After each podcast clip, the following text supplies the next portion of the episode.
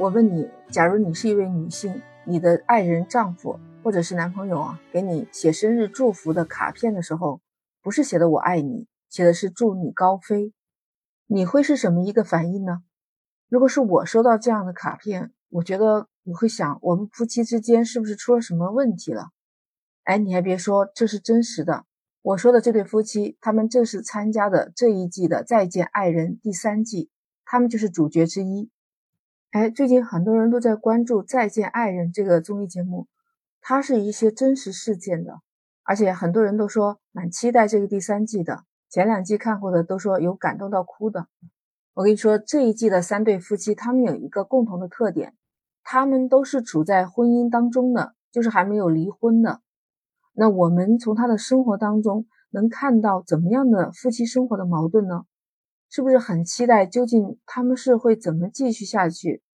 到底是分开，或者是再见，还是再也不见呢？欢迎收听，你好，我是 Lisa，我在深圳向你问好。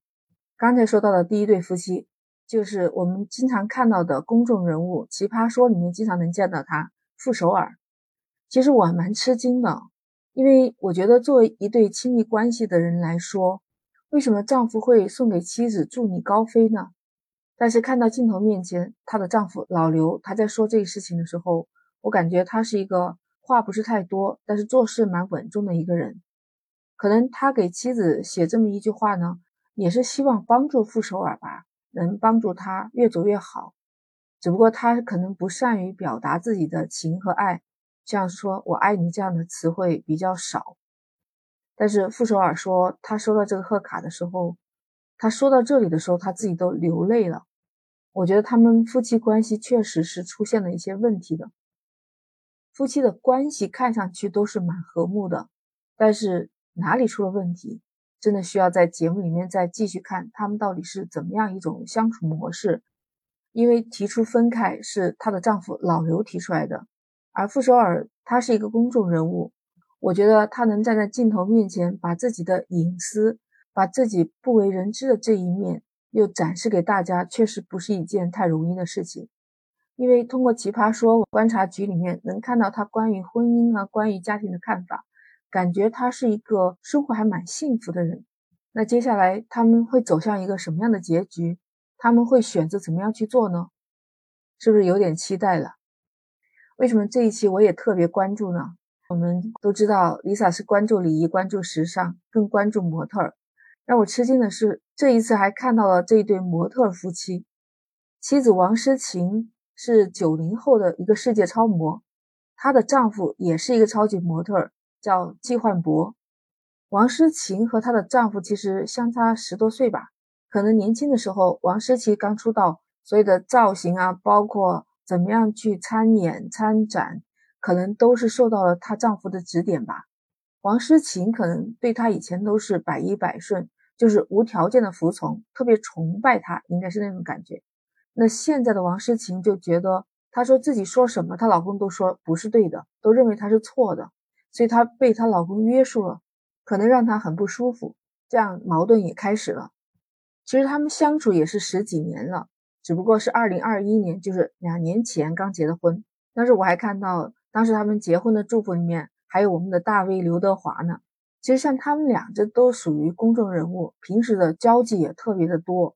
像模特，大家都知道，在公众面前都是一贯有一个他的形象在的。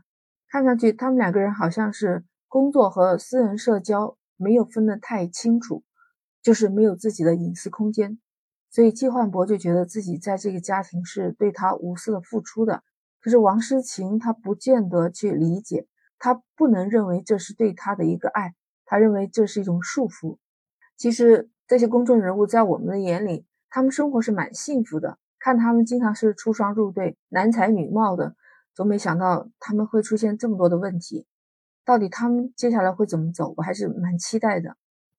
如果你是年轻一代，应该也蛮期待第三对夫妻他们的故事。他们就是普通的素人，当然也不是完全素人啊。夫妻当中的王睡睡，他是一个美妆博主。大家都知道，网红博主最近一段时间大家都非常的关注，他们究竟是因为网红了出现了问题，还是什么呢？这还蛮期待的。看到拍摄花絮，王诗晴和她的老公是校园爱情哦，他们也是相处了十几年的。这一对夫妻究竟出现了什么样的问题呢？是不是所有的年轻人都会遇到这样的问题呢？看来我们真的得走到这个第三季里面，好好的看一看。不知道你会不会特别的期待？反正 Lisa 是蛮期待的，因为像傅首尔家庭，她是傅首尔慢慢的走向了事业的巅峰，也就是女主外。在我的身边，广东这边就有很多女主外的家庭，我朋友他们也面临这样的女主外，那必须要有一个人关注家庭啊，那只能男主内了吗？那男人的心里到底在想什么？他们夫妻关系会好吗？这真的是一个值得探讨和值得关心的话题。这一期的三对夫妻哦，他们都是相处了十几年。我觉得，不管你是像 Lisa 这样的中年少女呢，还是年轻人，都可以去看一看，真正的相处到十多年以后，两个亲密关系的这个感情啊，究竟会怎么样发展？他们的婚姻关系、家庭关系出现的问题，是不是也会给我们带来一些启发？对于年轻人更好了，因为在找朋友、找女朋友、男朋友的阶段，那在找对象的时候，应该考虑到哪些方面？是不是？就是可以去参考呢。像平时 Lisa 也很忙，没有时间看一些七七八八的综艺节目。但是我发现这个第三季的《再见爱人》，我还真的得抽时间去看看。其实每个人的婚姻啊，或多或少都会有这样那样的问题的，不可能是一个完美的理想中的爱情。老人不是有句话吗？叫磕磕绊绊的过一生。那你说夫妻间出现了问题之后，你是选择逃避回避呢？还是去直面这些问题，把他们每一个每一个的去化解掉呢？都希望自己的人生过得幸福美满，对不对？不知道你是不是跟我一样呢？很期待这一季《再见爱人》。今天絮絮叨叨聊了这么多，如果你喜欢呢，可以关注、订阅、收藏我的专辑，关注黎萨，或者是搜主播黎明的黎，飒爽英姿的飒，后面还有一个英文 Lisa，就很容易找到我了。那我们下期不见不散，拜拜。